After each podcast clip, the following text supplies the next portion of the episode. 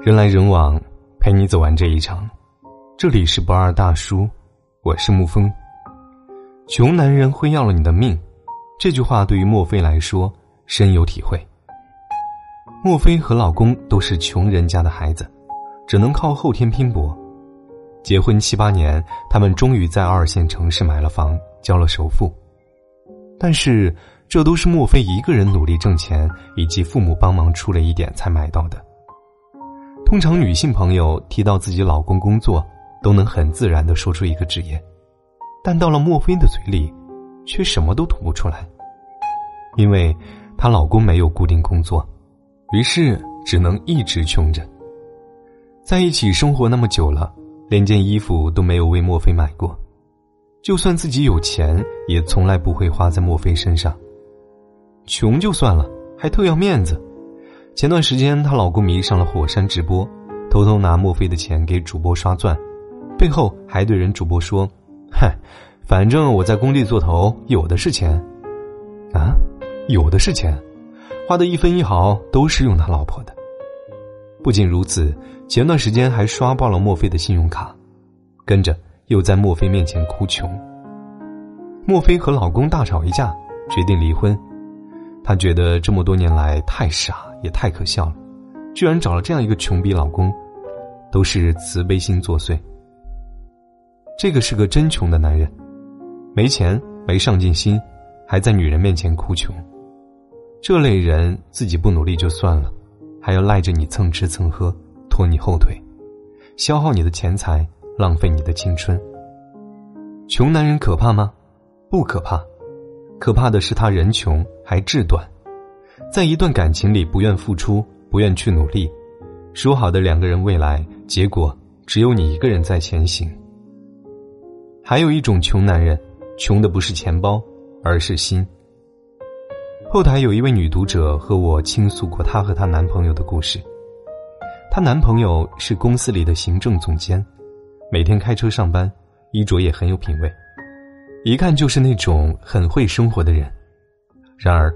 女孩和男友在一起五年了，无论是生日、情人节还是纪念日，她一次礼物都没有送过给他。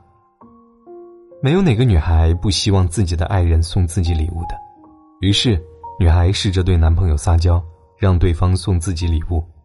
然而，男友都是一副不情不愿的样子。问他理由，他总是说：“别买那些有用没用的，钱都留着结婚用。”男朋友嘴上虽然说着要节省。但是他对自己却完全没有节省过，买衣服买包都比女友多，还喜欢收集各种各样的家居小玩意儿，甚至几百块钱的床头灯他都舍得买。就这样，他还说自己花钱大手大脚。这个真的不是穷的男人，可以说有钱也有上进心，但是他却对女朋友很穷。一个男人。婚前都不舍得为你花钱，那就不要指望婚后还能对你大方。谈恋爱的时候都不愿意给你浪漫，等到婚后变成柴米油盐，他还会为你做什么呢？有钱并且有上进心的人，人人都喜欢。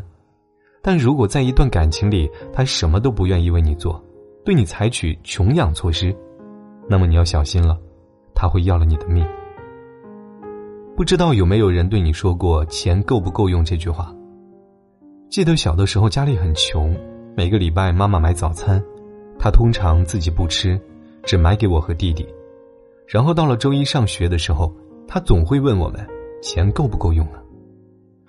小时候对这句话感受不深，但长大之后越来越发觉这句话的难能可贵。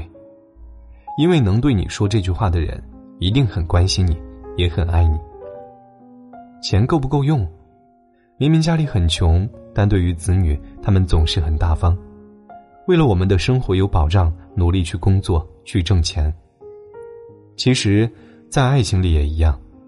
莫言曾说：“能拴牢一个女人的，未必是金钱，也未必是爱情，而是呵护。”很多时候，女人并不期待你为她花多少钱，送什么礼物，她在意的只是男人的态度和心意。他舍不舍得？他有没有心？真正爱你的男人是不会一直穷下去的。他考虑到他的未来有你，还有你的孩子，就会和你一起积极奋斗，并肩行走。真正爱你的男人，就算人穷，但不会志短，他会想方设法让你们的生活得到保障。